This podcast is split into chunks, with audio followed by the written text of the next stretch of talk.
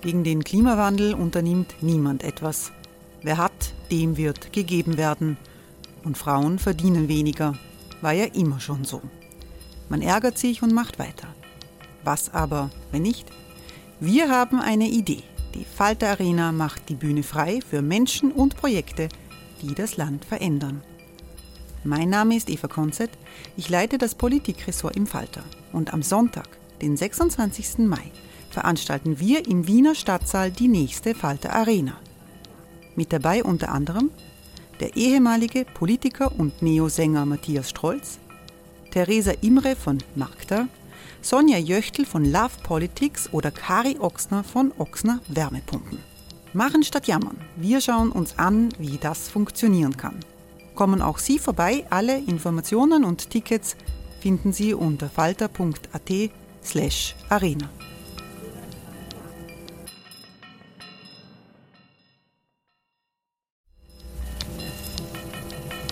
Falter-Podcasts werden durch Werbung unterstützt. Das hilft bei der Finanzierung unseres journalistischen Angebots. Hey, it's Ryan Reynolds and I'm here with Keith, co-star of my upcoming film If, only in theaters May 17th. Do you want to tell people the big news? All right, I'll do it. Sign up now and you'll get unlimited for $15 a month in six months of Paramount Plus Essential Plan on us. Mintmobile.com slash switch. Upfront payment of $45 equivalent to $15 per month. Unlimited over 40 gigabytes per month. Face lower speeds. Videos at 480p. Active Mint customers by 531.24 get six months of Paramount Plus Essential Plan. Auto renews after six months. Offer ends May 31st, 2024. Separate Paramount Plus registration required. Terms and conditions apply if rated PG.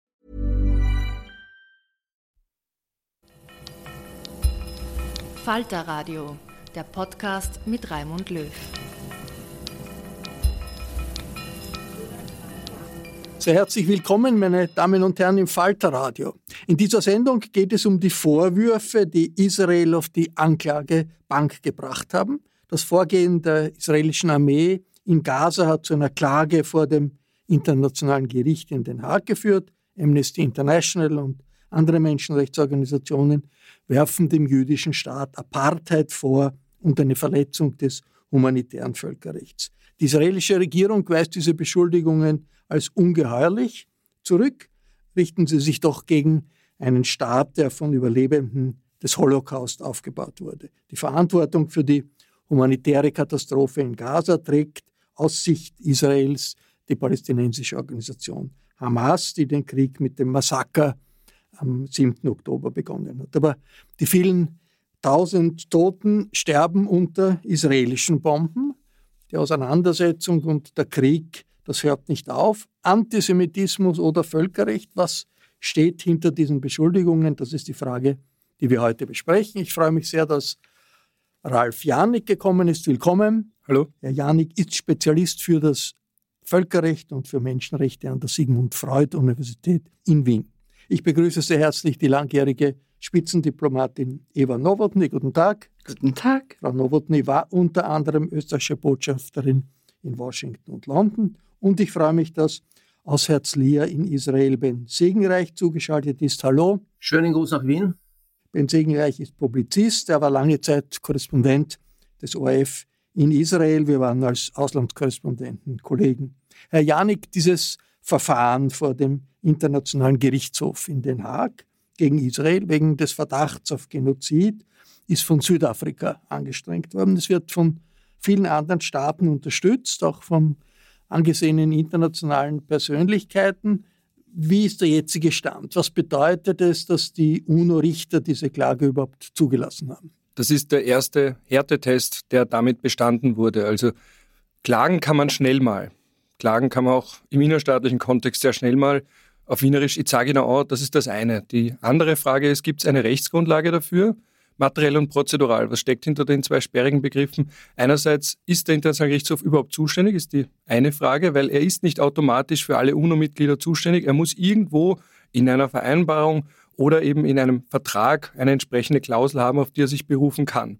Und die zweite Frage ist, ob der Vorwurf, der in einer solchen Klageschrift formuliert wird, auch entsprechend stichhaltig ist oder ob der völlig aus der Luft gegriffen ist, wo dann das Gericht sagen würde, damit beschäftigen wir uns jetzt nicht weiter, das ist so offensichtlich politisch und hat keine völkerrechtliche Substanz. Und dieser erste ganz, ganz grobe Test, der wurde hier gemacht in der Vorabprüfung, ob er zumindest grundsätzlich zuständig sein kann. Er hat noch nicht fix gesagt, dass er es ist, aber er hat jedenfalls gesagt, dass es nicht vollkommen Hanebüchern ist. Wie ernst nimmt man unter Völkerrechtsexperten diese Vorwürfe gegen Israel in der Substanz? Das sind ja sehr schwere Vorwürfe und Israel, die Verteidiger Israels sagen, Südafrika agiert da irgendwie als der verlängerte Arm der Hamas. Das ist natürlich eine zugespitzte Formulierung. Was man dabei bedenken muss, ist, dass der Hintergrund, warum eine solche Klageschrift eingebracht wird, völlig egal ist dafür, ob die Klageschrift selbst berechtigt ist.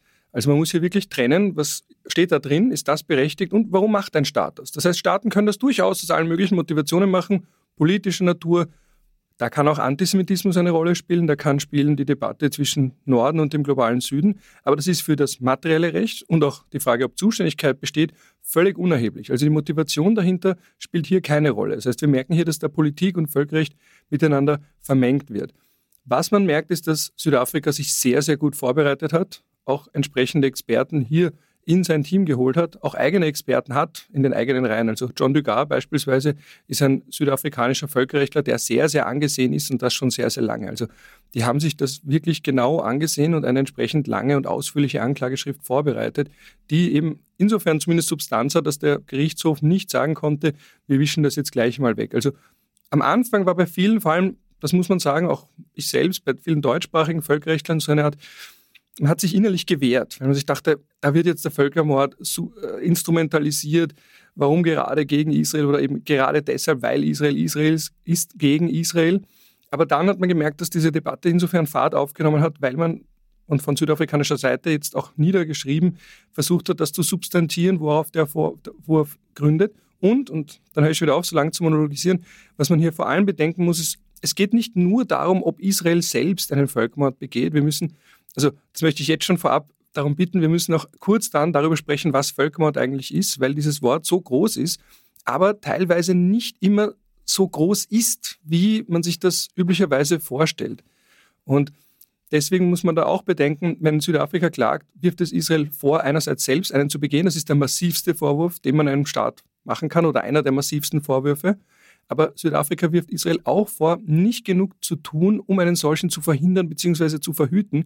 Und das kann nämlich auch bedeuten, auf der niedrigeren, niedrigeren Ebene, dass zum Beispiel einzelne Blogger oder Kommentatoren oder Politiker, die eigentlich gar nichts zu melden haben, dazu aufrufen, einen Völkermord zu begehen. Und wenn dann die israelische Staatsanwaltschaft nicht genug macht, kann das auch eine Verletzung der Völkermordkonvention sein, auch wenn Israel selbst einen solchen nicht begeht. Also da gibt es mehrere Stränge, Argumentationsstränge und man muss wirklich unterscheiden, je nachdem, welchen man hier behandelt, ob jetzt Israel einen Völkermord begeht oder ob es die Völkermordkonvention verletzt. Das ist nicht notwendigerweise dasselbe, aber wir leben in Zeiten, in denen die Nuancen, wie wir alle wissen, oft verloren gehen. Ben Segenreich, der Kern des Vorwurfs äh, vor dem UNO-Gericht äh, ist ja, dass Israel einen Krieg in Gaza führt, äh, der die Lebensgrundlagen der Palästinenser zerstört. Und dass das äh, auch äh, ein wesentlicher Teil des Sinns des Krieges ist. Wie ernst nimmt die israelische Bevölkerung äh, diese Beschuldigung und den ganzen Vorgang? Also ich möchte dazu auch irgendwie zunächst etwas Persönliches sagen, das aber auch sehr viel mit der Sache zu tun hat. Als äh, Raimund Löw, mein langjähriger Kollege, mich eingeladen hat, da mitzumachen, habe ich zunächst einmal, äh, ja, wie soll ich sagen, gezögert und geschluckt. Ich hatte das Gefühl, ja, jetzt wird wieder wie schon so oft in den letzten Tagen und Wochen Israel auf die Anklagebank gesetzt und ich habe eigentlich keine Lust, mich dafür wirklich herzugeben. Äh, auf der Anklagebank eben ja in Den Haag oder durch äh, Kritik aus der UNO oder von Menschenrechtsorganisationen und so weiter. Und, äh, und ja, ich höre immer nur, also Israel muss und Israel soll. Und das finde ich also höchst ungerecht. Ich unterstelle niemandem in dieser Runde sozusagen, dass er Israel anklagen will, aber durch die Themenvorgabe ist automatisch diese Konstellation gegeben. Und aus meiner Sicht, und nicht nur aus meiner Sicht, ich glaube, für viele Israelis handelt es sich da um eine Täter-Opfer-Umkehr, könnte man sagen. Also ich möchte nicht ablenken von den Vorwürfen gegen Israel. Viele sind berechtigt. Im Gegenteil.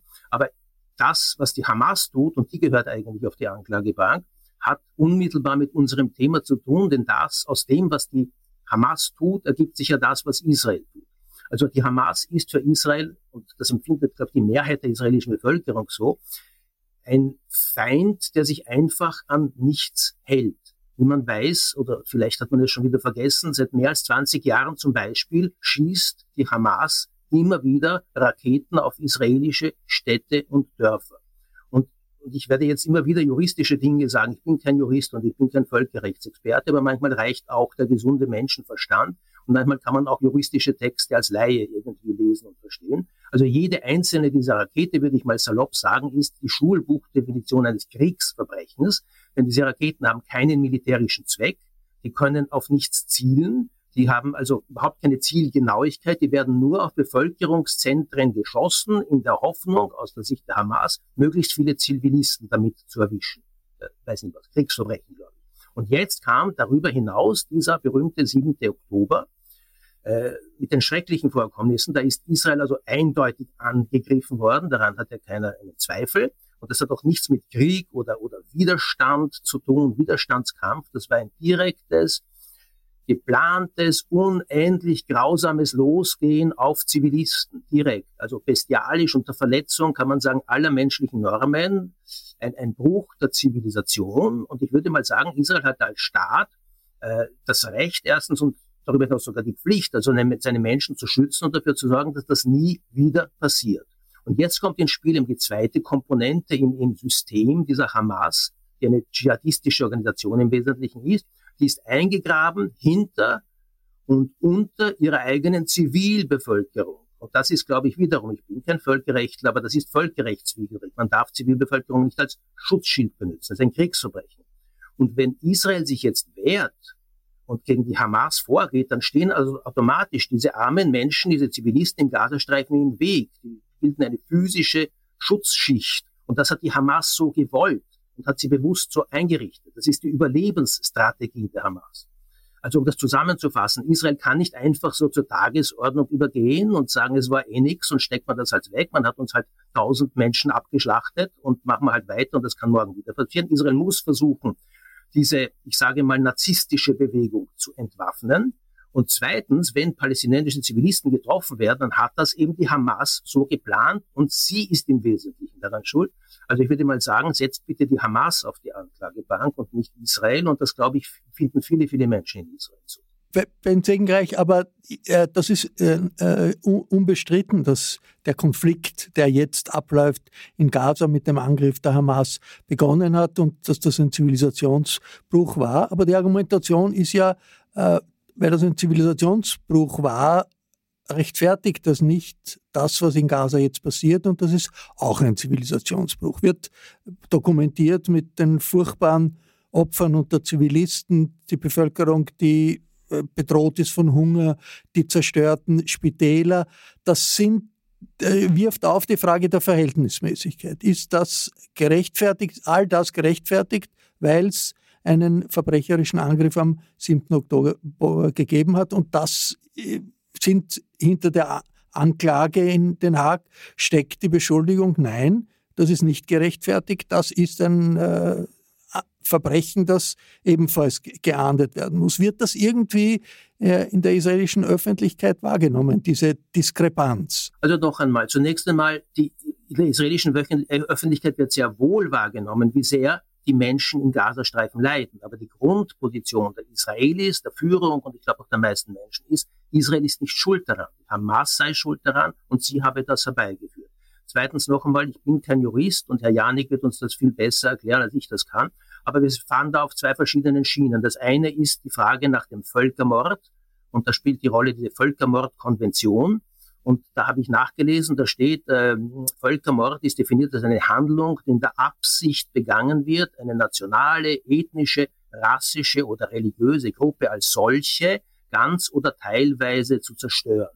In diesem Sinne ist aus meiner Sicht der Vorwurf an Israel lächerlich. Israel will nicht die Palästinenser, das palästinensische Volk, die palästinensische Gesellschaft als Ganze zerstören. Israel führt einen Krieg spezifisch gegen eine dschihadistische Terrororganisation, die Hamas. Also vom Völkermord kann dann ganz keine, gar keine Rede sein. Eine andere Frage ist wiederum, die hat mit dem Völkermord, soweit ich äh, das beurteilen kann, nichts zu tun, ist die von dir, Raimund, gestellte Frage nach der Verhältnismäßigkeit. Und da wird wieder, glaube ich, einiges missverstanden. Es geht bei der Verhältnismäßigkeit keineswegs um Zahlen. Es ist ohnehin makaber, Tote zu zählen und gegeneinander abzuwägen, sondern äh, haben, Verhältnismäßigkeit wird gerechtfertigt durch ein militärisches Ziel, das man sich vorgesetzt hat, in diesem Fall die Zerstörung der Hamas, und ob die Mittel, die dazu ergriffen werden, äh, notwendig sind, um dieses äh, militärische Ziel zu, erlaufen, zu, zu erreichen. Und da muss man natürlich zu fragen, was ist Verhältnismäßigkeit? Wie führt man einen offenbar notwendigen Krieg gegen einen, sagen wir mal, maßlosen Feind mit gemäßigten Mitteln? Heißt das jetzt für jede Hamas-Rakete darf Israel genau eine Rakete zurückfeuern? Natürlich nicht. Also äh, heißt es, jeder tote Israeli erlaubt einen toten Palästinenser. Und ich muss jetzt ein bisschen grausam werden, aber Sie wissen wahrscheinlich was oder vielleicht auch nicht, was am 7. Oktober passiert ist. Ja, soll jetzt Israel genauso viele Babys enthaupten, wie die Hamas enthauptet hat, genauso viele Frauen zu Tode vergewaltigen oder genauso viele Familien verbrennen, wie die Hamas verbrannt hat und ein Musikfestival in Gaza finden, wie es in Südisrael stattgefunden hat und dort genau 364 Menschen massakrieren, denn so viele wurden da im offenen Feld massakriert. Natürlich völlig absurd. Nein, Verhältnismäßigkeit ist ganz einfach definiert, was immer notwendig ist, um eine Aggression gegen die eigene Bevölkerung zu stoppen, äh, äh, militärische Mittel, die notwendig sind, um zu, dafür zu sorgen, dass das nicht wieder passiert, das ist verhältnismäßig, ist, was also notwendig ist für einen militärischen Vorteil. Also nicht nachzählen, sondern es muss irgendwie ein, ein, ein, ein, vernünftigen, vernünftige Mittel ergriffen werden, die notwendig sind, um sich zu schützen. Ivan Nowotny, wie ungewöhnlich ist das, dass sich ein Staat, der zur westlichen Welt gehört, wie Israel, gegen einen doch so massiven Vorwurf des Völkermords wehren muss und dass das in einem großen Teil der Welt unterstützt wird, akzeptiert wird. Südafrika ist ja da nicht allein. Ja, ich würde sagen, es ist nicht ganz ungewöhnlich. Denken wir daran, wie sensibel zum Beispiel die Türkei auf den Vorwurf des Völkermords an den Kurden äh, reagiert und was das immer für ein Aufschrei ist, wenn, wenn dieser Vorwurf erhoben wird. Das heißt, also der Vorwurf wirkt schon sehr schwer. Nicht? Ich halte es aber mit dem Herrn Janik, dass äh, ich glaube, wir sehr säuberlich trennen müssen zwischen den einzelnen Begriffen. Völkermord, Vergehen gegen die Völkermordkonvention, äh, Angemessenheit der Reaktion, humanitäres Völkerrecht, das wird alles durch die, die emotionale Berichterstattung, die sich damit verbindet, irgendwie vermischt und, und verwischt sich. Äh, die, ich muss sagen, so wie der Herr, wie der Herr Segenreich gesagt hat, ich bin auch keine Völkerrechterin. Ja, ich bin vom, äh, von der Ausbildung her Historikerin, äh, bin seit 1975, als ich das erste Mal auf meinen ersten Posten nach Kairo gekommen bin, in irgendeiner Form immer mit diesem Konflikt befasst gewesen. Bei den Vereinten Nationen, aber auch auf meinem bilateralen Posten. Es hat immer wieder eine Rolle gespielt. Und was mich also immer so erschüttert in diesen Diskussionen, nicht nur in den Diskussionen, sondern auch in der Realität, diese Ausweglosigkeit, dass sich dieser Konflikt ja also vollzieht irgendwie nach dem Muster einer, einer, einer klassischen griechischen Tragödie, wo es am Schluss also man noch immer, noch immer keinen, keinen Ausweg sieht, der, der äh, hier eine Lösung bieten könnte. Äh, ich glaube, dass nach wie vor das Zauberwort in der ganzen Geschichte im Moment ist der Begriff der Angemessenheit. Es ist doch so, wenn man also jetzt äh, sich kümmern muss um 1,2 Millionen Flüchtlinge, die unter den schrecklichsten Umständen im Süden von Gaza zusammengetrieben wurden, das muss man ja auch sehen, die wurden ja dorthin geschickt, ja. Von den israelischen von Militärs. Von den israelischen Militärs. Äh, dann äh, stellt das schon Fragen, auch äh, mit denen sich die ganze internationale Staatengemeinschaft auseinandersetzen muss und die man nicht einfach wegwischen kann. Wie sehr spielt die von Ben Segenreif aufgeworfene Frage, dass hier Hamas auf der anderen Seite steht und dass, dass die Ereignisse des 7. Oktober eigentlich eine große Begründung sind für all das, was, was passiert, weil irgendwo in Gaza ist immer Hamas offenbar. Aber äh, die Angriffe, äh, die, die Hamas gegen Israel geführt, die haben ja auch so eine lange Geschichte. Das geht ja so viele Jahre zurück schon. Das ständige Bombardement von, von äh, Südisrael und, und so weiter. Ich meine nach wie vor, dass äh, die, äh, die Grundfrage sozusagen, hat Israel das Recht, sich gegen diesen Angriff zu verteidigen, wird von niemandem bestritten. Das steht außer Streit. Äh, die Frage ist nur, äh, wie weit kann man gehen, wie weit äh, ist es zulässig, wie weit werden wirklich Grundsätze des internationalen Rechts hier verletzt. Das sind die Fragen, die man beantworten muss. Eine, ein Fokus ist die Situation in Spitälern und rund um Spitäler. Das ist für einen militärischen Konflikt doch äh, sehr ungewöhnlich, dass eine große Anzahl von Spitälern militärisch angegriffen werden äh, und die jetzt auch außer Funktion sind. Es funktioniert kaum mehr. Was sagt uns das in Bezug auf die Diskussion äh, zur Verhältnismäßigkeit, dass das so eine große Rolle spielt? Ja, es ist nicht nur die Situation in den Spitälern, es ist an und für sich die ganze Situation der medizinischen Versorgung eine Katastrophe. Ich hatte Gelegenheit vor ein paar Tagen zu einem längeren Gespräch mit Herrn Gerhard Rockenschaub, äh, einem österreichischen Arzt, der jahrelang das äh, sozusagen regionale Repräsentant der WHO in der Region war und der mir auch erklärt hat, die Hygienesituation, die sanitäre Situation, die Seuchengefahr, die dieser äh, displazierten Bevölkerung jetzt besteht, äh, abgesehen oder zusätzlich zu der Situation an den Spitälern, der mangelnden Infrastruktur, der schlechten Versorgung mit Medikamenten, mit grundlegenden äh, Bedürfnissen, äh, ich sehe es so sehr besorgniserregend. Hey, it's Ryan Reynolds and I'm here with Keith, co-star of my upcoming film If, only in theaters May 17th. Do you want to tell people the big news?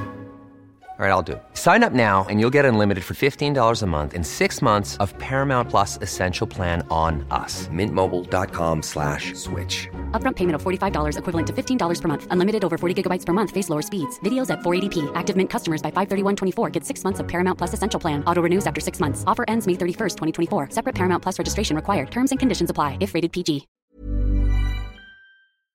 Herr Janik, wie sehr haben alle diese Faktoren, spielen die hinein in die Auseinandersetzung? Ist das Völkermord oder ist das, äh, geht das in die Richtung Völkermord? Auf der einen Seite die humanitäre Katastrophe, auf der anderen Seite, äh, dass hier mit Hamas ein äh, Gegner ist, der von internationales, von den meisten Staaten, sehr vielen Staaten als terroristisch bezeichnet wird.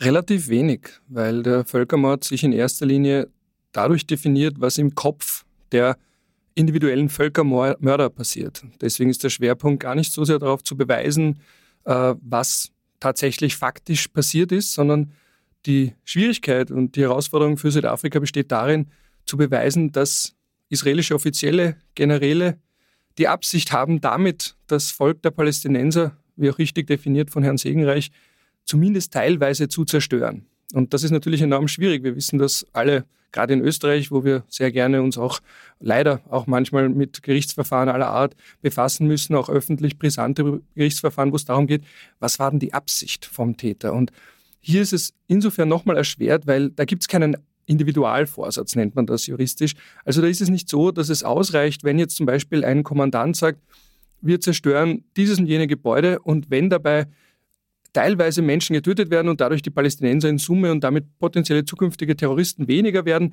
dann ist das schon okay. Also bitte mich nicht aus dem Kontext zitieren, also ohne Kontext zitieren, aber das würde da nicht ausreichen, weil das wäre bloß so ein Alternativvorsatz. Der muss das wirklich anordnen mit dem Vorsatz zu sagen, weil dann gibt es weniger Palästinenser. Und das zu beweisen ist eben so schwierig. Das heißt, es geht gar nicht so sehr darum, wird ein Spital angegriffen, werden Menschen vertrieben, Gibt es eine Hungersnot? Gibt es zu wenig Wasser?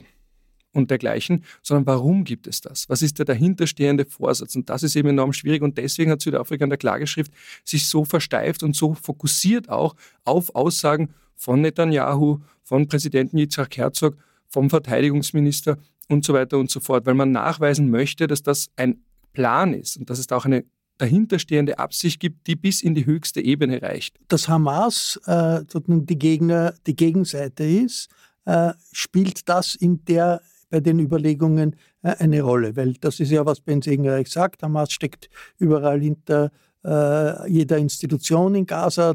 Drum äh, bleibt den Israelis nichts anderes übrig, als so vorzugehen, äh, wie sie vorgehen. Man muss hier unterscheiden, ob man jetzt spricht von Kriegsverbrechen oder vom Völkermord selbst. Für Kriegsverbrechen spielt es insofern eine Rolle, weil natürlich, wenn man nicht mehr weiß, was ist ein ziviles Gebäude und was ist ein militärisch legitimes Ziel, weil auch die Hamas so ein Hybridwesen ist, die irgendwo ein bisschen Proto-Staat ist oder halbstaatlich, aber gleichzeitig auch eine terroristische Organisation, die sich auf die Fahnen geschrieben hat, Israel zu vernichten, dann ist diese Trennung, die eigentlich im humanitären Völkerrecht, also im Recht während eines Krieges vorgesehen ist, zwischen zivil und militärisch so oft nicht mehr möglich. Genauso wie auch angesprochen diese Art von Strategie. Wenn die Strategie darin besteht, aus der eigenen militärischen Schwäche eine Stärke zu machen, indem man sich unter der Zivilbevölkerung verschanzt, dann ist es nicht mehr ganz eindeutig, was ist militärisch, was ist zivil. Und dann kommen wir bei diesem leidigen und enorm schwer anwendbaren Konzept der Verhältnismäßigkeit, das auch schon angesprochen wurde, weil das kann man abstrakt sehr leicht definieren. Eben der militärische Zweck, der militärische Erfolg, den man sich zum Zeitpunkt eines Angriffs verspricht, muss die zum Zeitpunkt des Angriffs angenommenen zivilen Kosten, unter Anführungsstrichen, also Menschenleben oder eben Zerstörung von zivilen Gebäuden, rechtfertigen. Also er muss dazu verhältnismäßig sein. Was auch immer das dann in der Praxis bedeutet, das lässt sich da von meinem gemütlichen Bürosessel in Wien hinter einem Computer leicht sagen. Ich bin kein Kommandant und verstehe auch umgekehrt, wenn dann andere sagen, ja, das sagt sich leicht. Aber gleichzeitig kann das nicht bedeuten, dass man leise ist, weil manchmal ist ja die Distanz, sowohl räumlich als auch emotional, ein Vorteil, weil auch bei Gerichten erwartet man sich, dass da ein Richter, eine Richterin sitzt, die das, nicht, dass ich das jetzt wäre, aber ganz allgemein, die das ohne der Emotion sehen und ein bisschen kühler sehen als diejenigen, die vor Ort sind oder eben die emotionalisiert wurden. Daher kommt dann aber auch oft der Vorwurf, ja, das ist leicht gesagt, was Israel nicht tun darf. Die wirklich schwierige Frage, und da bin ich auch bei den Kritikern, und die verstehe ich auch, ist wirklich die zu sagen, was darf Israel denn eigentlich tun oder wie müsste Israel denn eigentlich vorgehen? Aber da bin ich wiederum insofern die falsche Ansprechperson, als dass meine militärischen Kenntnisse über den Grundwehrdienst vor mittlerweile 20 Jahren nicht hinausgehen. Ben Segenreich, die Warnungen oder die Aufrufe gibt es ja seit äh, Monaten der Vereinten Nationen, des Generalsekretärs der Vereinten Nationen und vieler anderer, dass durch das israelische Vorgehen eine humanitäre Katastrophe riesigen Ausmaßes ausgelöst wird. Wie schlägt das auf in Israel und nimmt man das irgendwie äh, als Anlass, um jetzt das eigene Vorgehen zu überdenken vielleicht? Also zunächst einmal ja die humanitäre Katastrophe noch einmal. Das sieht man in Israel natürlich. Die israelische Führung ist sich dessen bewusst, das Volk ist sich dessen bewusst. Aber man sagt, Israel ist daran nicht schuld. Israel hat keine Wahl. Die Hamas hat das herbeigeführt und wendet euch an die Hamas. Und es gäbe einen sofortigen Ausweg. Die Hamas hat natürlich militärisch keine Chance. Die Hamas müsste nur, das habe ich noch gar nicht erwähnt, die, äh, das ist ja auch ein Kriegsverbrechen, die israelischen Geiseln herausgeben, die sie immer noch festhält, ja, darunter kleine Kinder und alte Leute und Kranke und müsste einfach sagen, okay, wir kapitulieren und damit wäre die Krise sofort vorbei und das ganze Problem wäre weg. Aber ich möchte wirklich noch auf einiges eingehen, das, das hier gesagt wurde. Erstens, natürlich müsste man wie Herr Janik richtig sagt, und er versteht davon viel mehr als ich, beweisen, erst einmal, und das ist schwierig, dass Israel einen Völkermord begeht, und zwar sozusagen nach den juristischen Begriffen. Ich sage einmal, das kann man nicht beweisen, weil es einfach nicht der Fall ist. Und äh, ein Beispiel nur dafür, also gerade diese Warnung an die Zivilbevölkerung, gerade die Aufforderung wegzugehen aus der Kriegszone, war ja äh, gemeint mit dem Zweck, dass die Zivilbevölkerung sich in Sicherheit bringen kann. Ob das möglich ist oder nicht, ist eine andere Frage. Aber das war zum Schutze der Zivilbevölkerung, nicht mit dem Ziel, die Zivilbevölkerung auszurotten und auszuradieren, was ein Völkermord wäre. Also ist genau, genau das Gegenteil der Fall. Also Evakuierung aus der Kampfzone ist damit gemeint. Also zum Wohle dieser Zivilbevölkerung. Und das ist wieder zum Thema Völkermord. Und das andere, das müssen wir wieder, glaube ich, auch juristisch auseinanderhalten, ist wirklich wieder diese Frage der Angemessenheit, was mit dem Völkermordvorwurf an und für sich nichts, nichts zu tun hat. Und ich bin da ein bisschen gesessen und habe den Kopf geschüttelt, als ich gemerkt habe, als, als, als ja Frau Nowotny und, und, und, und du, Raimund, also gesprochen habt von den Spitälern, die angegriffen werden. Nein, es werden nicht Spitäler als Spitäler im Gazastreifen die Spitäler wurden und werden von der Hamas gebraucht, praktisch als militärische Befestigungen. die sitzen dort drinnen. Und das, das, hat man immer schon irgendwie gewusst und das ist jetzt noch deutlicher gewesen. Ja, das Shifa-Spital, das große Spital in der Stadt Gaza oder das Rantisi-Spital oder jetzt das Nasser-Spital in, in Khan Yunis. Das ist immer wieder der Fall. Dorthin wurden noch Geiseln sofort hingeschleppt. Also dort werden sowohl einerseits Patienten betreut und andererseits laufen dort die Hamas-Terroristen und die Hamas-Kommandanten herum und schleppen dort Geiseln hin und her. So, und das ist genau der, der, das Punkt der Angemessenheit. Also noch einmal, ich bin kein Jurist, ich sage es zum x-ten Mal schon, aber sehr, es ist sehr wohl so, dass es ja Ordnungen gibt. Es gibt die Hager Landkriegsordnung von 1907, das ist irgendwie, soviel ich weiß, die Grundlage, die Mutter aller sozusagen Kriegskonventionen. Und da steht natürlich drinnen, es dürfen keine zivilen Einrichtungen angegriffen werden.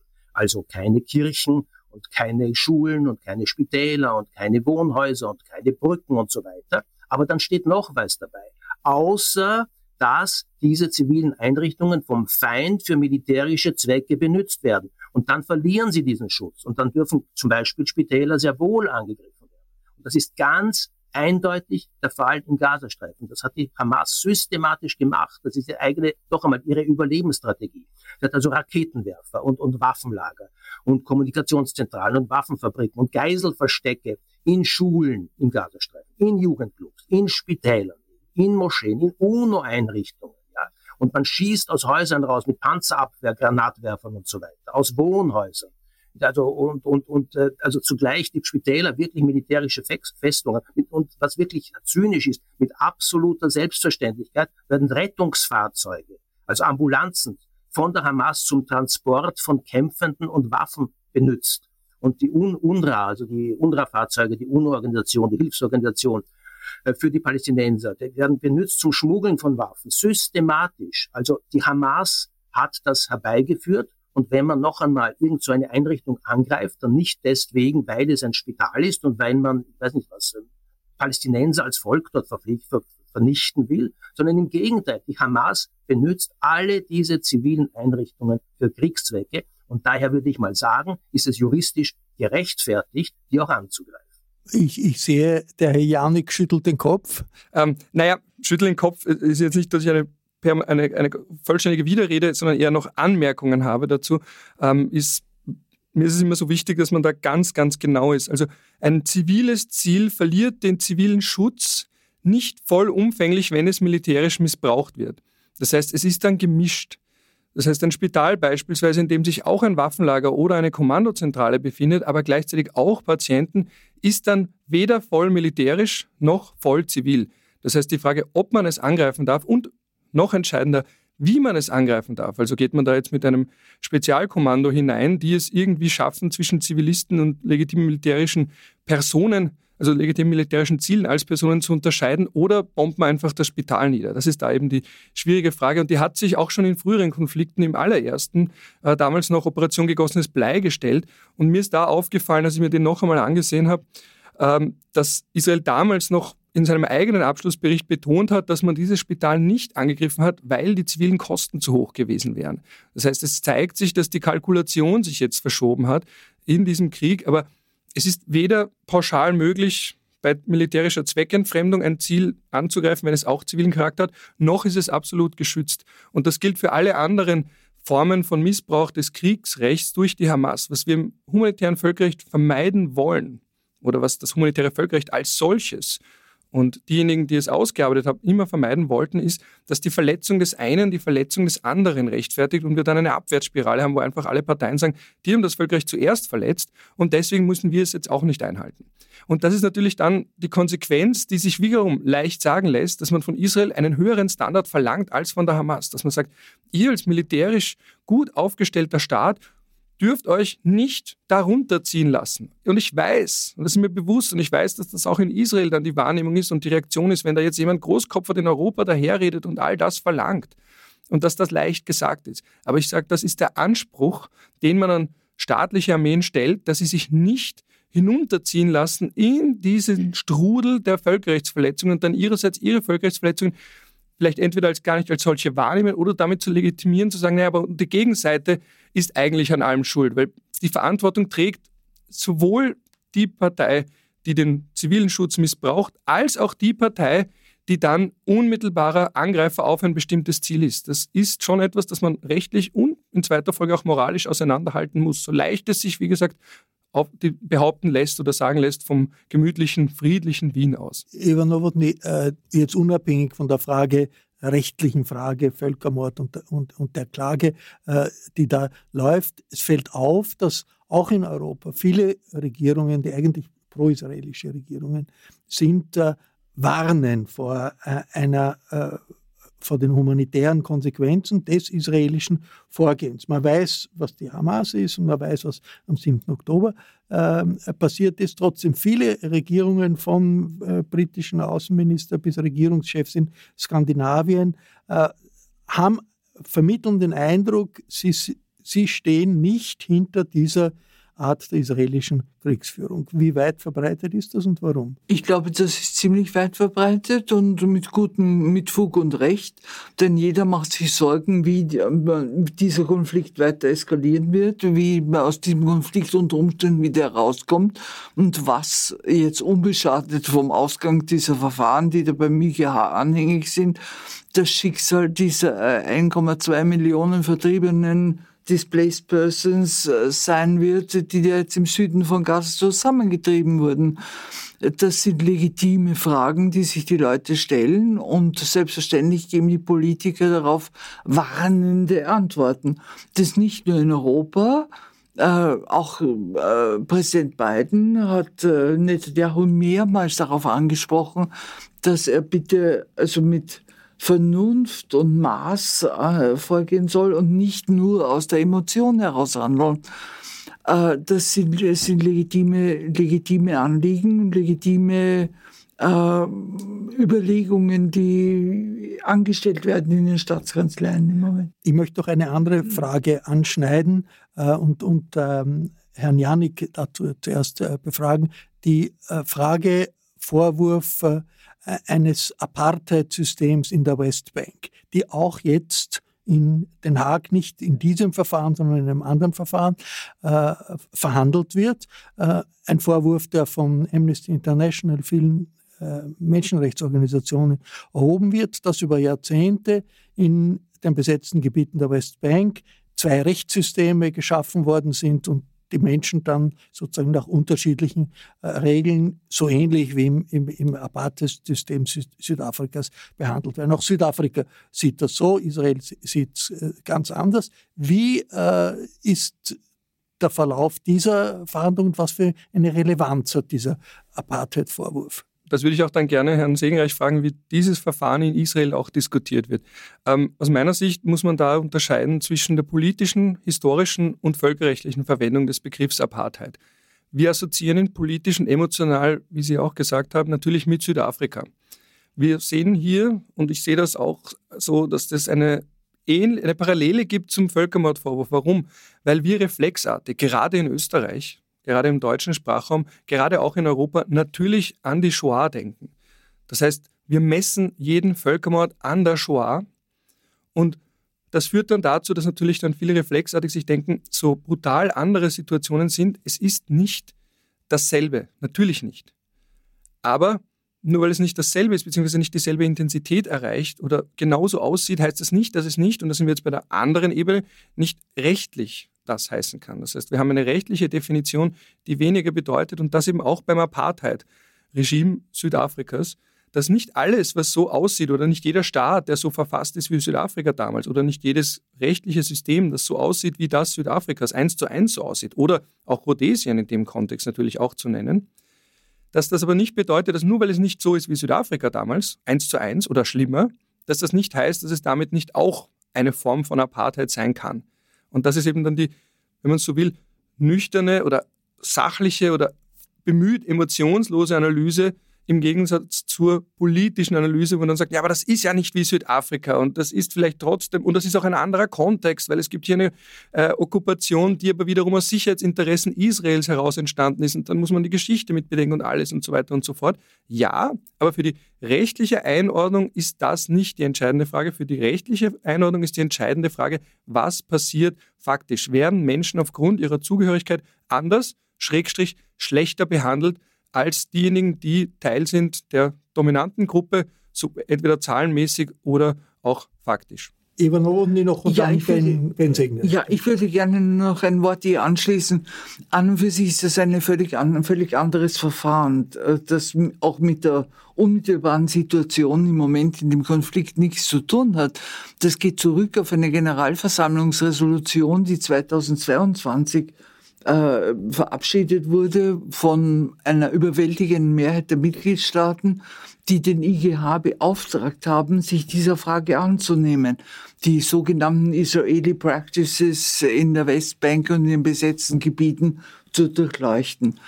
Äh, auch hier muss man damit rechnen, es waren die ersten Anhörungen haben stattgefunden. Der palästinensische Außenminister hat sehr berät, äh, also die Anklage geführt. Äh, man wird jetzt sehen, wie das, äh, wie, wie das weitergeht. Aber auch das ist ein Verfahren, das lange dauern wird und auf die unmittelbare Situation in dem Konflikt jetzt keinen Einfluss haben wird. Darf ich nur ganz kurz noch eine Anmerkung machen und dann lasse ich gerne den Herrn Singreich zu, zu, Wort kommen, weil es mich auch sehr interessiert, was er sagt, äh, zur Wahrnehmung in Israel. Ähm, genau, man muss zwar unterscheiden zwischen einem Gerichtsverfahren, wo auch ein Staat dann schuldig gesprochen wird oder eben freigesprochen wird, unter Anführungsstrichen. Und das ist dann ein verbindliches Urteil. Und dann wiederum so ein Rechtsgutachten. So ein Rechtsgutachten ist quasi die Meinung der qualifiziertesten Völkerrechtler und Völkerrechtlerinnen verkörpert durch den Internationalen Gerichtshof. Und der andere historische Kontext, den ich ganz kurz erwähnen möchte, ist, dass es ein solches schon gibt aus dem Jahr 2004. Das heißt, dieses Rechtsgutachten ist auch kein Zufall vom Timing her, dass das 20 Jahre später nochmal stattfindet, weil man natürlich gerade beim Nahostkonflikt versucht, alle juristischen Hebel zu betätigen, weil eben die militärischen nicht funktionieren, weil auch die diplomatischen nicht funktioniert haben, dass man sagt, gut, dann hebt man es wenigstens auf die juristische Ebene und sagt, der Internationale Gerichtshof soll seine Rechtsmeinung dazu abgeben, wie die Lage in der Westbank völkerrechtlich und speziell aus Sicht der Menschenrechte zu beurteilen ist. Das bei Segenreich ist ja nicht nur international ein, eine große Diskussion, sondern auch in Israel selbst. Die israelische Menschenrechtsorganisation Zelem hat sich auch nach langer Diskussion dazu durchgerungen zu sagen, ja, das Schlimme an der Situation in der Westbank ist, dass das Apartheid ähnlich ist und das ist schlimm für Israel. Ja, schon. Also wenn du Bezellem nennst, das ist eine ehrwürdige kleine Organisation, die am linken Rand der Gesellschaft steht und die hier in Israel keine wirkliche Bedeutung hat.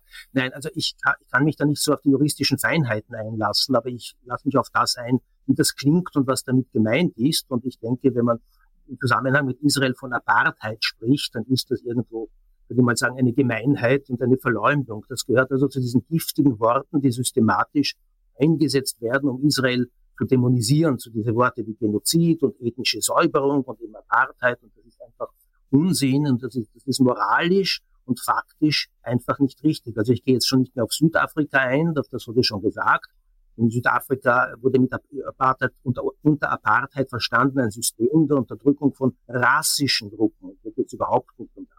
Was soll das mit Israel zu tun haben? Also erstes Beispiel, aus Äthiopien wurden ja äh, Zehntausende schwarze, schwarze, dunkelhäutige Juden ins Land geholt, dunkelhäutige Menschen, die in Israel, die Bürger Israels geworden sind, die in Regierung sitzen und Parlament und in äh, Israel im Eurovision Song Contest vertreten und so weiter. Also mit Rassismus hat das mal gar nichts zu tun.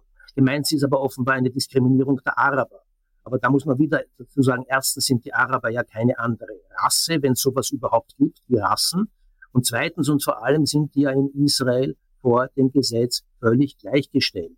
Arabische Bürgerinnen und Bürger sitzen in der Regierung und im Parlament und werden ins Höchstgericht gewählt. Das sind die diplomatischen Dienst und es gibt arabische Polizisten und arabische Spieler in der israelischen Fußballnationalmannschaft und ein arabisches Schulsystem und Ortstafeln und und alles, und ich weiß nicht was, Fernsehprogramme und arabische Durchsagen in öffentlichen Verkehrsmitteln. Was soll das mit Apartheid zu tun haben, wie sie eben einfach ursprünglich in, in, in, in Südafrika geherrscht hat? Ich habe regelmäßig an der Universität in Jerusalem zu tun. Da gibt's arabische und jüdische Studenten nebeneinander, Schulter an Schulter. Ja, da, da hört man ein Geplapper auf, auf, auf Hebräisch und, und, und, und Arabisch und es gibt überhaupt keine Trennung. Und Schulbeispiel, also ein klassische Beispiele sind die Krankenhäuser in Israel. Da gibt es ein Gewimmel von jüdischen und arabischen Ärztinnen und Pflegern und Schwestern und Patientinnen überhaupt keine Unterschiede. Natürlich gibt es Misstrauen, es gibt den Konflikt. Äh, äh, aber Israel, es gibt natürlich auch in Israel viele Rassisten, aber es ist eben kein rassistisches System. Aber ich glaube, der Vorwurf bezieht sich ja vor allem auf die besetzten Gebiete, auf die Westbank. Ja, nein, aber das wird ja Israel als Regime angehängt, also als Regierung, als System, als Gesellschaft. Und was in Israel abspielt, ist ja das, was, also wofür Israel steht. Und das ist eben eine, eine durchsichtige Verleumdung. Und da wird irgendwie immer wieder Israel und Apartheid in einem Atemzug genannt bis dann irgendetwas hängen bleibt. Und natürlich ist die Westbank wieder etwas ganz anderes. Das ist nicht der Staat Israel. Und dort gibt es tatsächlich zwei Kategorien von Bevölkerung. Das kann nicht anders sein. Das ist ein aus israelischer Sicht umstrittenes Gebiet, wo eben zwei Bevölkerungen leben. Und wenn sozusagen die palästinensische Bevölkerung des, der Westbank zu Bürgern Israels gemacht würden, dann wäre, würde das gleichkommen einer Annexion. Oder wenn Israel die Westbank annektieren würde, dann gäbe es als recht ein riesiges Geschrei. Das kann Israel nicht, soll und darf Israel nicht einseitig machen, sondern nur aufgrund von einer Lösung des politischen Konflikts. Und diese Lösung war leider bisher nicht möglich und wird vielleicht auch nicht möglich sein. Und ich weiß nicht, wann sie möglich sein wird. Aber solange der Konflikt um die Westbank nicht gelöst ist, muss es dort von vornherein zwei verschiedene Rechtssysteme geben. Es kann nicht anders sein. Und das hat nichts mit Apartheid zu tun, sondern damit zu tun, das ist einfach, Apartheid wäre eine Art von Rassismus. Das hat nichts mit Rassismus zu tun, das hat damit zu tun, dass es da einen Konflikt zwischen zwei Völkern gibt, der nach wie vor nicht gelöst ist. Der wird sicher nicht gelöst werden, wenn man der einen Seite sozusagen das Keinszeichen der Apartheid aufblickt. Wie sehr kann diese jetzige internationale Diskussion sowohl auf rechtlicher Ebene als auch auf politischer Ebene die Situation jetzt beeinflussen. Ist das, äh, äh Herr Janik, sozusagen eine Völkerrechtsdiskussion äh, unter Experten, die aber eigentlich dann keine wirklichen Auswirkungen hat auf das, was am Boden passiert, sowohl in Gaza als auch in der Westbank? Oder ist schon auch die Erwartung, das soll die Realität beeinflussen? Es ist natürlich ein Konflikt, der jeden Völkerrechtler an den Punkt bringt, wo er sie sich fragen, ob das, was wir Tag ein, Tag aus machen, womit wir uns beschäftigen, überhaupt Relevanz hat oder ob man ein sinnloses akademisches Leben lebt. Das meine ich nicht nur ironisch, sondern es ist wirklich einer von den vielen. Ja, und das möchte ich an der Stelle auch ganz kurz sagen. Wir haben natürlich einen exzessiven Fokus auf Israel schon sehr, sehr lange. Also ich würde mir, wenn ich das kurz ähm, zugestehen möchte, auch dem Herrn Segenreich, ich würde mir wünschen, dass andere Konflikte dasselbe Ausmaß an Aufmerksamkeit bekommen. Also ich mag nicht, wenn man sagt, warum immer nur Israel, dass man quasi sagt, weniger über Israel reden. Ich würde mir wünschen, dass wir medial, politisch genauso viel über andere Konflikte sprechen, wenn nicht sogar mehr, je nach Intensität und nicht weniger über Israel. Ganz im Gegenteil, mehr über andere und mehr das auch thematisieren. Zu Ihrer eigentlichen Frage, ich wollte diesen Einschub nur kurz anbringen, weil es durchaus auch wichtig ist, meiner Meinung nach, sonst hätte ich es nicht angebracht. Ähm, ist natürlich die, wie wirkt es sich aus? Und das sind materielle Dinge, wie zum Beispiel, werden weiter Waffen an Israel geliefert? Da gibt es jetzt eine Entscheidung aus, äh, die ist nicht final, aber aus den Niederlanden, wo man da eben schon vor Gericht ausge, also wo, wo gerichtlich dann festgestellt wird, kann man weiterhin Waffen liefern, weil es gibt ja auch eine Verpflichtung, beispielsweise keine Waffen zu liefern, wenn davon auszugehen da ist, dass ein Gericht sagt, man soll keine Waffen nach Israel mehr schicken in den, Niederlanden. den Niederlanden. in erster Instanz. Genau, da kann das schon mal handfeste Auswirkungen haben, wenn man sagt, aufgrund der Art des Konflikts kann nicht ausgeschlossen werden oder muss man sogar davon ausgehen, dass damit auch Kriegsverbrechen begehen werden könnten und dass es ein ernsthaftes Risiko von sowas gibt. Oder wenn wir jetzt in die USA schauen, da ist das natürlich am entscheidendsten, weil die USA bekanntlich die langjährigen und auch die wichtigsten Unterstützer von Israel sind, unabhängig der Regierung. Wenn jetzt zum Beispiel die Biden Administration an den Punkt kommt, wo sie sagt, dass sie nicht nur warnt oder eben eindringlich Netanyahu darum bittet, das Kriegsrecht und das Völkerrecht allgemein einzuhalten, sondern wirklich sagt, so, das sind jetzt schon auch Bedingungen an die Waffenlieferungen und wenn ihr die nicht erfüllt, gibt es keine mehr. Das heißt, da sind Hebel, die Exportländer haben und dann nicht nur die diplomatische Ebene, das klassische Naming and Shaming, sondern wirklich auch sagen, dass es keine Waffenlieferungen mehr gibt, wenn die Regierung Netanyahu bzw. die IDF, die Israeli Defense Forces, sich nicht mehr oder nicht ausreichend an das humanitäre Völkerrecht halten. Das sind hier die entscheidenden Hebel. Das ist etwas, was zum Beispiel im amerikanischen Senat von Bernie Sanders und, und anderen ganz, ganz massiv äh, vorgetragen wird. Die beiden Administration sollte Druck auf Israel ausüben, die Kriegsführung zu verändern in Gaza, sonst gibt es keine Waffen mehr. Ben Segenreich, diese ganze Diskussion wie sehr kann die Entscheidungen der israelischen Führung beeinflussen. Man hat ja den Eindruck, dass Netanyahu und auch seine, seine, äh, sein Kriegskabinett nicht wirklich äh, Bereitschaft signalisieren, in irgendeiner Weise diese äh, Stimmen, internationalen Stimmen zu berücksichtigen. Ja, ich würde sagen, das ist so. Ich bin da auch ganz beim Herrn Janik. Ich sehe das auch so. Also es hat nicht wahnsinnig viel Einfluss, was in verschiedenen Menschenrechtsorganisationen bei der UNO oder in Den Haag nun wirklich gesagt oder nicht gesagt wird. Ich würde es auch einmal ein bisschen hart so sagen, es kommt letztlich nur darauf an, wie dieser Krieg im Gazastreifen ausgeht, ob Israel sein Kriegsziel erreichen kann, den Krieg gewinnen kann, wie Hamas wirklich als bewaffnete Terrorgruppe ausschalten kann. Und es kommt darauf an, ob Israel den Krieg gewinnt und wie es diesen Krieg gewinnt, also wie es dann aussehen wird an dem Tag danach, wann immer der ist und wie immer der definiert wird. Und zweitens, ja, es stimmt, das Einzige, worauf Israel wirklich Rücksicht nimmt, ist, die, äh, ist Washington, ist das, was der amerikanische Präsident sagt, oder wie weit die Unterstützung aus Washington geht. Vorläufig ist sie weiter da. Also zum Beispiel, wie Sie wahrscheinlich wissen, der Krieg wird schon mehr als vier Monate geführt. Die nächste Phase wäre der Vorstoß weiter in den Süden, in den Südzipfel des Gazastreifens nach Rafah, genau die Zone, wohin so viele, ein großer Teil der palästinensischen Bevölkerung geflüchtet ist. Und das wäre natürlich besonders problematisch, weil eben diese Binnenflüchtlinge gerade dort sind. Aber bisher hat die USA Israel auch noch nicht gesagt, dass Israel das nicht tun soll. Die USA haben Israel nur gesagt, Israel soll das tun, aber nur unter größtmöglicher Rücksichtnahme auf die Zivilbevölkerung und auf die humanitäre Lage. Also anders als andere Staaten, europäische Staaten zum Beispiel, hat man aus den USA nicht einen sofortigen Waffenstillstand verlangt, weil man dort offenbar auch versteht, ein Waffenstillstand heute oder morgen früh ist eigentlich eine Art Sieg für die Hamas, denn die Hamas hat ein einziges Ziel, die, die, diese, diesen Krieg irgendwie als Organisation noch zu überleben und dann kann sie sich wie bei früheren Waffengängen auch dann zu Siegerin erklären, auch wenn dort ihre Zivilbevölkerung furchtbar gelitten hat, auch wenn dort so viel zerstört ist. Wenn die Hamas äh, ja, zwei Drittel ihrer Kämpfer verloren hat, dann sagt sie trotzdem, sie hat gewonnen und sie ist noch immer da und könnte dann sich wieder sozusagen da rappeln und dann wieder solche Angriffe auf Israel machen. Also nein, um das zusammenzufassen, für Israel ist wirklich nur wichtig, also das Praktische. Für Israel kommt es nicht darauf an, wie viele Leute gegen wen oder für wen in London oder in Wien auf dem Stephansplatz und dem Heldenplatz demonstrieren. Ein bisschen wieder respektlos gesagt, ich weiß es schon. Aber nein, die Realität hier im Nahen Osten wird nicht wirklich beeinflusst durch, Entschuldigung für das Wort, das Geschrei in Europa, aber wird tatsächlich beeinflusst durch die Haltung der USA, auf die Israel Rücksicht nimmt. Über Novotny, Gaza schaut eigentlich aus wie eine Mondlandschaft. Und, äh, Absolut. Man ja. kann sich schwer vorstellen, wie dort Familien überleben können und äh, wie das, wenn das wochenlang so weitergeht, äh, was das für Auswirkungen für die Menschen dort hat. Das ist ein großes Thema international.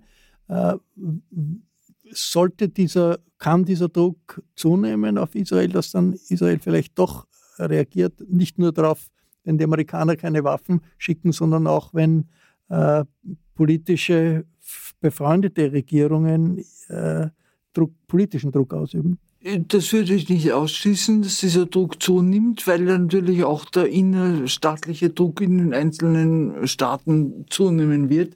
Wir haben alle ja gesehen, auch in Washington, die Diskussion also die im Senat und dann auch im Kongress stattgefunden hat, äh, wo es übrigens nicht nur um Waffenlieferungen geht, sondern die USA sich zum ersten Mal auch bereit gefunden haben, zum Beispiel äh, israelische Siedler in der Westbank zu sanktionieren, auf eine Sanktionenliste zu setzen. Das heißt, es ist hier schon ein, ein wie soll ich sagen, Nachdenken einmal, sagen wir es vorsichtig, im Gange, ähm, das unter Umständen auch langfristig zu einer Haltungsänderung führen kann. Wobei man allerdings sagen muss, auch hier gibt es wieder mal einen Elefant im Zimmer.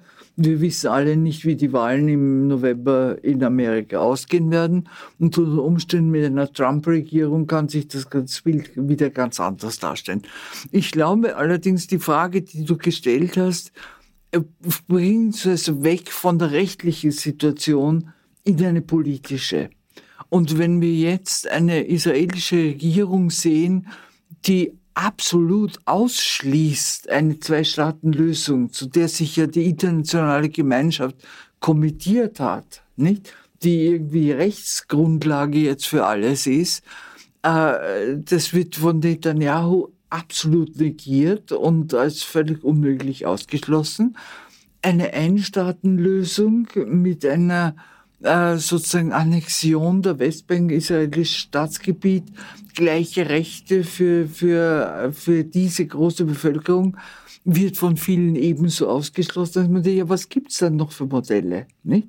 Das, ist, das ist die große Frage, die, die hier im Raum steht und die man sich überlegen muss. Wie kommt man aus dieser Situation heraus?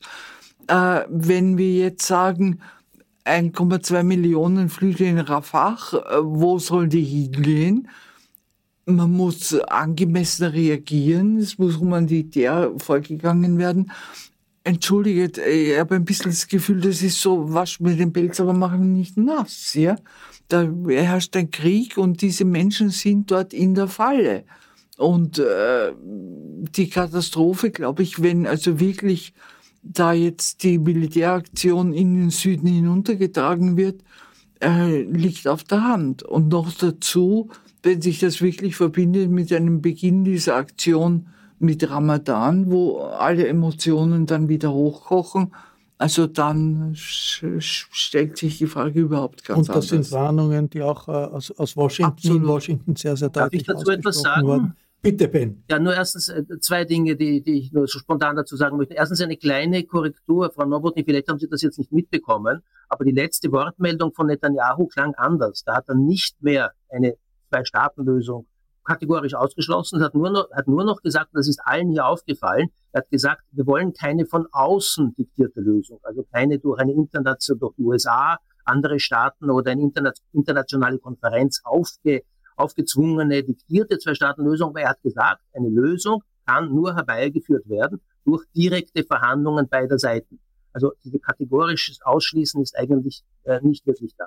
Zu zweit, aber vor allem war das, das, das Grundthema der letzten Minuten. Äh, wir haben dauernd darüber gesprochen, welcher Druck, welchen Druck man auf Israel ausüben kann oder welche, welche Einfluss es auf Israel hat, wenn aus verschiedenen Richtungen Zurufe kommen. Und da komme ich wieder auf das zurück, was ich am Anfang gesagt habe. Warum nur Druck auf Israel? Der Krieg wird von beiden, von zwei Lagern geführt, von zwei Parteien, von zwei Seiten. Warum nicht bitte auch Druck auf Hamas? Warum nicht der Hamas etwas zurufen? Warum nicht der Hamas sagen, wohin führt ihr euer Volk? Wie viel Unglück habt ihr über die Palästinenser im Gazastreifen gebracht? Bitte hört auf, bitte lasst die israelischen Geiseln frei und bitte kapituliert, legt die Waffen nieder, das hat doch keinen Sinn. Also wenn man über Druck auf Israel spricht, dann doch bitte sowohl in hier in dieser kleinen Runde als auch überhaupt, bitte auch von Druck auf die Hamas reden. Das war's. Danke Ben Segenreich, danke Ralf Jamnik, danke Eva Nowotny. Ich bedanke mich für eine äh, spannende Diskussion, für kluge Ausführungen in dieser Runde. Ich verabschiede mich von allen, die uns auf UKW zuhören. Die heißen Fragen unserer Tage werden im Falter regelmäßig diskutiert. Ein Abonnement das Falter hält Sie am Laufenden. Alle Informationen finden Sie im Internet für Abonnements unter der Adresse abo.falter.at. Ursula Winterauer hat die Signation gestaltet. Philipp Dietrich betreut die Audiotechnik für diese Sendung. Danke, Philipp. Ich verabschiede mich bis zur nächsten Folge.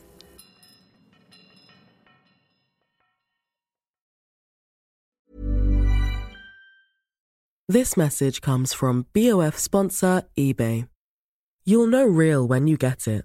It'll say eBay Authenticity Guarantee. And you'll feel it.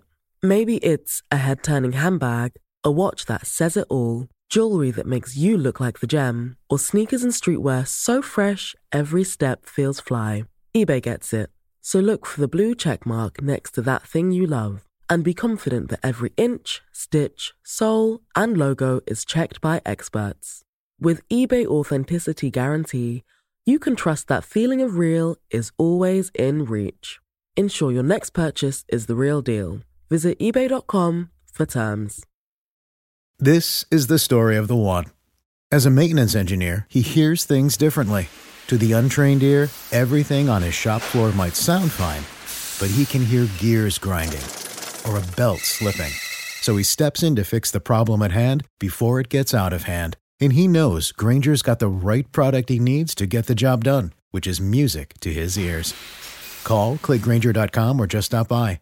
Granger, for the ones who get it done.